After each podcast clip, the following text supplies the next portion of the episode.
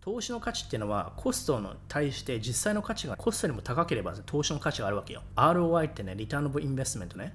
だコストが自己スキルアップのためのコースとかセミナーとかジムとか食事とかサプリメント株の投資もそうだよね。100ドルで買ってそれが200ドルになったら利益100ドルでしょ。それがリターンなわけよ。実際の価値がコストにもでかければこれリターンがあるんだよ。だからそれはこのコストっていうのが散財とか消費とか浪費じゃなくて投資のコストっていう風に考えないといけないわけよ。わかります？だ実際の価値がそれ以上であれば投資をするべきってなんだだから年収アップにつながるとかね体心のねメンタルヘルスが良くなるとか資産が増えるお金時間ゆとりができる家族とのつながりが増える安心感ができるストレスフリーになるこれ全て価値だからね。金銭的な価値だけじゃないけどね。人が幸せになるファイアする自由豊か幸福度が上がるこれ全て価値なわけよ。だって安心感のために人ってお金使うわけでしょ？震災保険とかね。そういうのった安心を買うわけでしょ？安心を買ってるんだよ。あれって。そうでしょ？家族とのつながりもねお金買うでしょ？例えばバケーションホリデー行きますと。で家族との時間だからね、少し奮発していいホテル取りたい、いい食事したい。それって時間買ってるわけじゃん。みんな忙しいわけでしょ？特に日本人、年間で有給が10日間とかじゃん。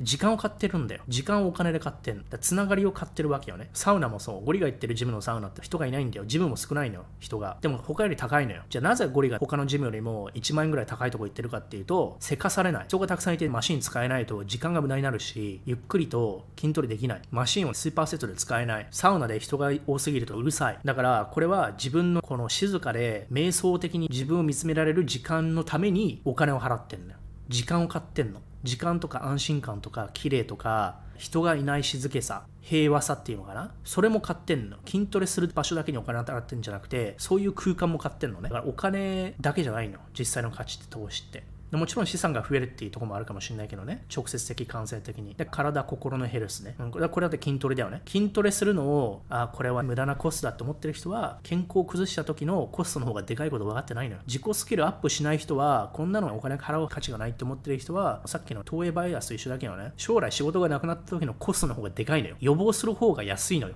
がんはねがん治療の方が高いでしょ？だからクビになった後の方がコスト高いのよ。自己スキルアップよりも。だから実際の価値が投資コストよりも高ければ全ていいことなんだよ。練習アップにもつながるし、うん、心の余裕にもつながって。そういうとこにみんなお金を使わないといけないわけよね。成功する人っていうのは。貧乏な人ってのはお金を何でも使いたくないんだよね。貯金貯金みたいな。筋トレとか食事にお金使わない人ってもうその人の知識たかが知れてるじゃん。